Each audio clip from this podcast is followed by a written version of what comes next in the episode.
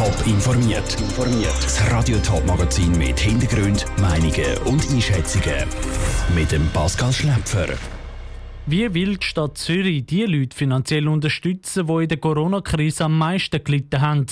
Und was fordert die Staatsanwaltschaft und Verteidigung für Strafen im Fall von der sogenannten Teppichleiche von Zitziken? Das sind zwei von den Themen im Top informiert. Menschen, die für gratis Lebensmittel anstehen, weil sie sich selber nicht leisten können. Solche Szenarien haben sich wegen der Pandemie im vergangenen Jahr mitten in der Stadt Zürich ereignet. Aber wie ist das möglich in einem Land, wo jeder Anspruch auf Sozialhilfe hat? Die Stadt Zürich hat heute die Antwort auf genau diese Frage geliefert und Lösungen gegen die Armut in der Stadt präsentiert. Joel Erle. Es ist ein paradoxes Jahr das Corona-Jahr, auch für die Sozialhilfe der Stadt Zürich. Auf der einen Seite stabile Sozialhilfezahlen dank Unterstützungsmaßnahmen seitens Bund und Kanton, auf der anderen Seite aber eine sichtbare Armut in der Stadt. Menschen, die für gratis Lebensmittel anstehen. Der Stadtrat Raphael Golta vom Sozialdepartement kennt den Grund für den Widerspruch. Menschen getrauen sich nicht in unsere Sozialzentren, weil sie wissen, wir müssen ihren Bezug den Migrationsämtern melden und sie Angst haben, dass das nachher zum Verlust vom Aufenthalt führen kann. Und da muss man sagen, das ist wirklich ein riesiges Problem vom Bundesrecht, das einfach dazu führt, dass wir Armut in der Stadt haben. Und das können wir eigentlich nicht akzeptieren. Die Angst, ausgewiesen zu werden, sobald man Sozialhilfe beantragt, sei aber nicht nur bei Sans-Papier vorhanden. Einerseits sind das Menschen ohne geregelten Aufenthalt, die keinen Anspruch auf Sozialhilfeunterstützung haben. Andererseits sind das aber auch ganz generell Migrantinnen und Migranten mit einem Aufenthaltsstatus, die aber aus Angst vor migrationsrechtlichen Repressalien nicht in die Sozialhilfe gehen. Darum startet das Sozialdepartement der Stadt Zürich Mitte Jahr ein Pilotprojekt. Mit dieser wirtschaftlichen Basishilfe stellt die Stadt Partnerhilfswerk 2 Millionen Franken zur Verfügung. Die unterstützen dann die von Armut betroffenen Menschen in der Stadt.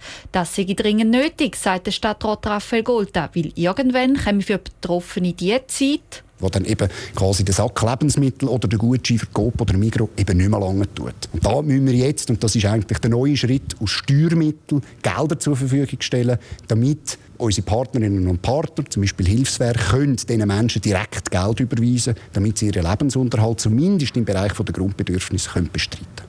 Eine langfristige Lösung sehe ich das aber nicht. Das Pilotprojekt, das bis Ende 2022 geht, ist laut dem Stadtrat nur eine Überbrückungslösung. Der Beitrag von der Joel Erle.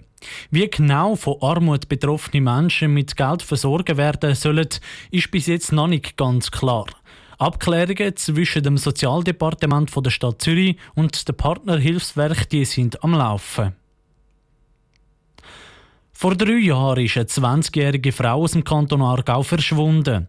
Erst drei Monate später ist ihre Leiche in einen Teppich eingewickelt in einem Wald bei Zetzigen gefunden worden. Die drei mutmaßlichen Täter müssen sich heute vor dem Bezirksgericht Frauenfeld verantworten. Für uns live vor Ort ist der Jonas Milsch. Jonas, bei diesem Verfahren gibt es ja einen Haupttäter, einen 40-jährigen Holländer. Was wird ihm da von der Staatsanwaltschaft genau vorgeworfen? Die Staatsanwaltschaft wirft dem Hauptverdächtigen Folgendes vor. Störung von der Totenruhe, da weil er und seine zwei Komplizen die Leichen im Wald entsorgt haben. Auch wird ihm Vergewaltigung, einfache Körperverletzung und mehrfache Drohung vorgeworfen. Er soll auch mehrere Waffen und Drogen besitzt haben.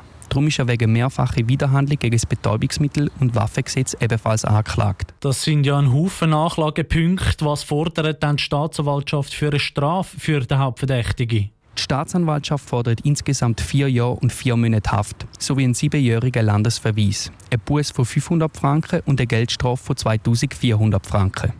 Bei diesem Prozess treten noch ein Haufen Privatkläger auf. Was haben Sie für eine Strafe für den 40-jährigen Holländer? Es gibt in dem Fall mehrere Privatkläger. Der Anwältin vom Vergewaltigungsopfer fordert eine Genugtuung von 15.000 Franken. Da weil das Opfer psychische Probleme hat. Der Anwalt von der Eltern von der toten Frau fordert ebenfalls eine Genugtuung, da von 6'000 Franken. Da weil die Eltern nicht wissen, warum ihre Tochter gestorben ist und nie richtig können Abschied nehmen mit diesen Forderungen sicher nicht einverstanden ist die Verteidigung. Was hat der Verteidiger in seinem Plädoyer für eine Strafe für den Mandant gefordert? Der Verteidiger fordert ein geringeres Strafmaß. Da will in dem Fall sein Mandant nicht härter bestraft werden soll wie die zwei Mitkomplizen. So fordert er für den Hauptverdächtigen 10 Minuten unbedingt und auf den Landesverweis soll verzichtet werden. Zusätzlich fordert er einen Freispruch im Vergewaltigungsvorwurf. Da will der Sex einvernehmlich gewesen sei.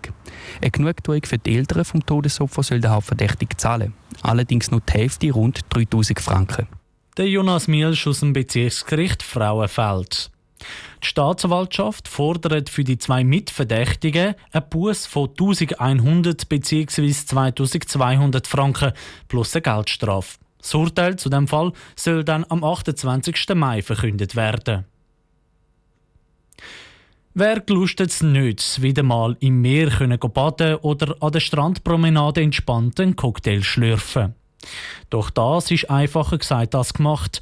Viele beliebte Feriendestinationen der Schweizer haben für die Sommerferien dieses Jahr spezielle Auflagen wegen der Corona-Pandemie. Doch was gibt es da genau zu beachten, wenn es dieses Jahr Ferien am Meer soll geben? Der Jan Isler hat sich durch die Vorschriften und Regeldschungel gekämpft. Die meisten wollen in der Sommerferien wieder mal ins Ausland verreisen. Für die Einreise in viele Länder braucht es aber einen negativen PCR-Test, der nicht älter als 72 Stunden ist. Zusätzlich muss vor der Rückreise in die Schweiz ein Corona-Test im Reiseland gemacht werden. Diese Hürde schreckt viele noch momentan ab, zum in Flüger steigen. Wer momentan die Sommerferien dieses Jahr plant, der muss sich gut vorbereiten und das Risiko abwägen, erklärt Tanja Pöhl von Hotelplan Suisse sicher wichtig, dass man mal schaut, welche Einreisebestimmungen gelten in den Ländern. Braucht es allenfalls einen Test zum Einreisen oder nicht? Und auch, was gilt in der Schweiz, wenn man wieder zurückreist? Ist das Land auf der Risikoländerliste vom BAG oder nicht? Mehr Freiheiten erhoffen sich die Geimpften. Gewisse Länder überlegen sich jetzt schon, die Grenze im Sommer nur für Covid-19-Geimpfte zu öffnen. Doch auch Ungeimpfte können das ja wieder mal als mehr. Also aktuell haben die wenigsten Länder eine Impfpflicht und momentan reicht ein negativer Corona-Test eigentlich, wenn man in ein Land einreist. Von dem her muss man sich nicht unbedingt impfen, wenn man ins Ausland reist. Trotzdem ist die Vorbereitung aber auch gerade für die Rückreise sehr wichtig. Weil bei der Einreise aus einem Risikogebiet in die Schweiz muss ein negativer PCR-Test vorgezeigt werden. Zusätzlich geht es nach der Ferie direkt in Quarantäne.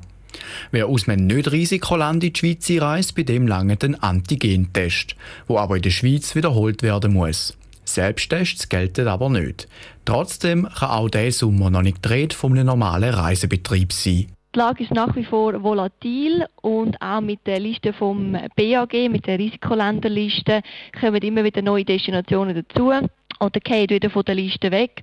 Und darum ist es sicher gut, wenn man ein Angebot bucht, das man auch annullieren kann. Bei den meisten grossen Reiseanbietern kann bis kurz vor Abreise kostenlos annulliert werden. Grundsätzlich ist im Voraus informieren das A und das O. Der Beitrag von Jan Isler. Wer sich gut vorbereitet und gewisse Risiken und Beschränkungen in Kauf nimmt, dem stehen die Türen zu lang ersehnten Auslandsreisen im Sommer dieses Jahr offen. Top informiert, auch als Podcast. Mehr Informationen gibt es auf toponline.ch.